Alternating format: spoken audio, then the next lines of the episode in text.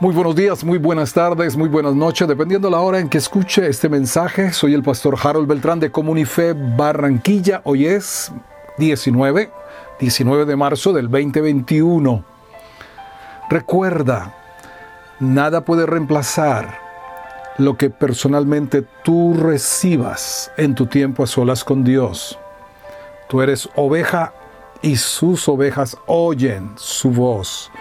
Lo que otros reciben te pueden ampliar, clarificar, confirmar, pero nunca reemplazar lo que personalmente tú debes recibir de Dios. En Mateo 16, 13, viniendo Jesús a la región de Cesarea de Filipo, preguntó a sus discípulos diciendo, ¿quién dicen los hombres que es el Hijo del Hombre? Ellos dijeron, unos Juan el Bautista, otros Elías, otros Jeremías, o alguno de los profetas. La Biblia, a lo largo de ella y desde el principio encontramos que Dios pregunta. Preguntas trascendentales encontramos en la palabra de Dios.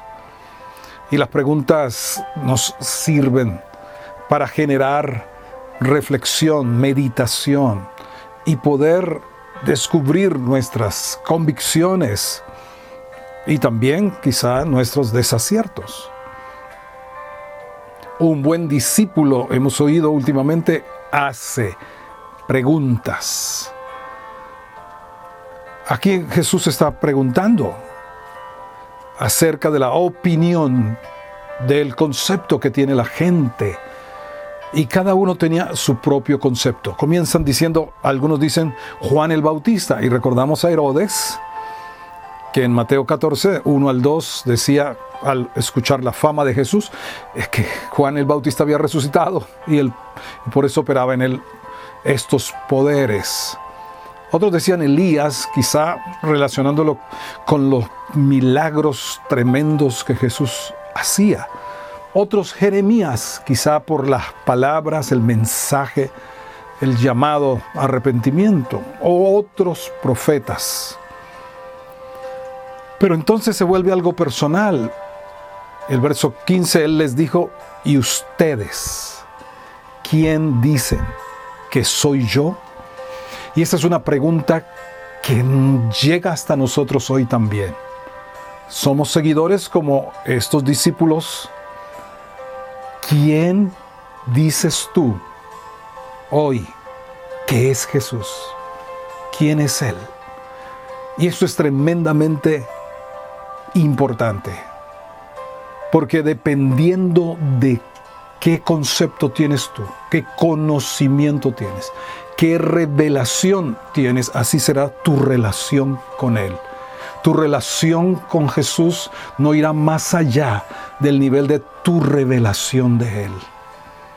Todos comenzamos conociéndolo como el Salvador, el que perdona todas nuestras iniquidades y vamos avanzando y lo conocemos algunos como el que sana todas nuestras dolencias, otros como el que rescata del hoyo nuestra vida, otro como, otros como el que corona de favores y misericordias, otros como el que sacia de bien nuestra boca, como el que nos suple, provee.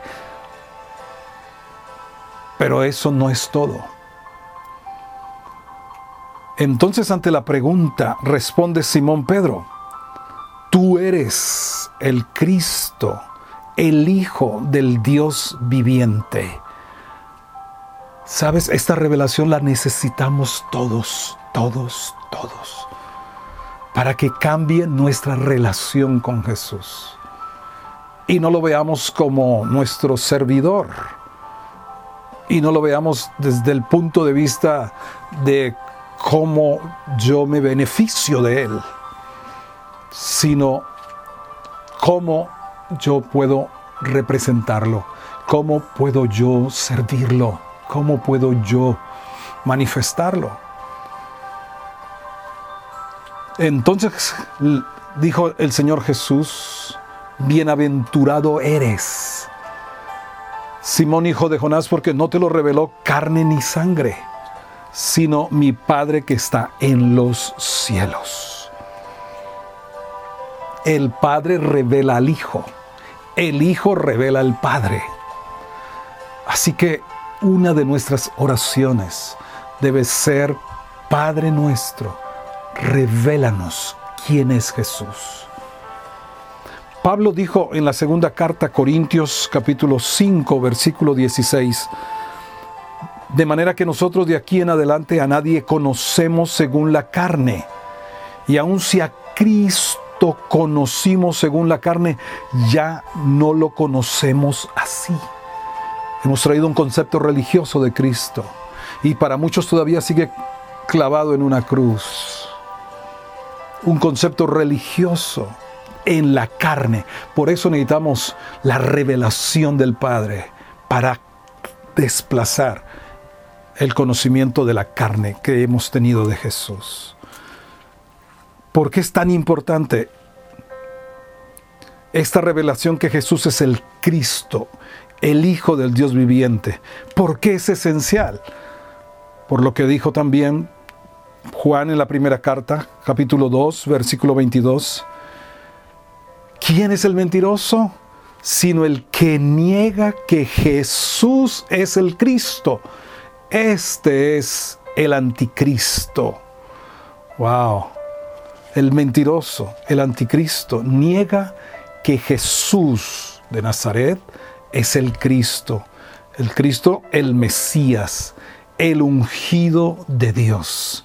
Y es esencial esta revelación del Padre, porque en esta verdad es la roca en la cual somos edificados y con la cual podemos resistir, podemos prevalecer, podemos avanzar y conquistar, y las puertas del infierno no pueden entonces detenernos. Mi oración por ti y por cada uno es que el Padre, por el Espíritu Santo, te revele quién es Jesús y todo lo que esto implica para su reino para tu vida. Amén y amén.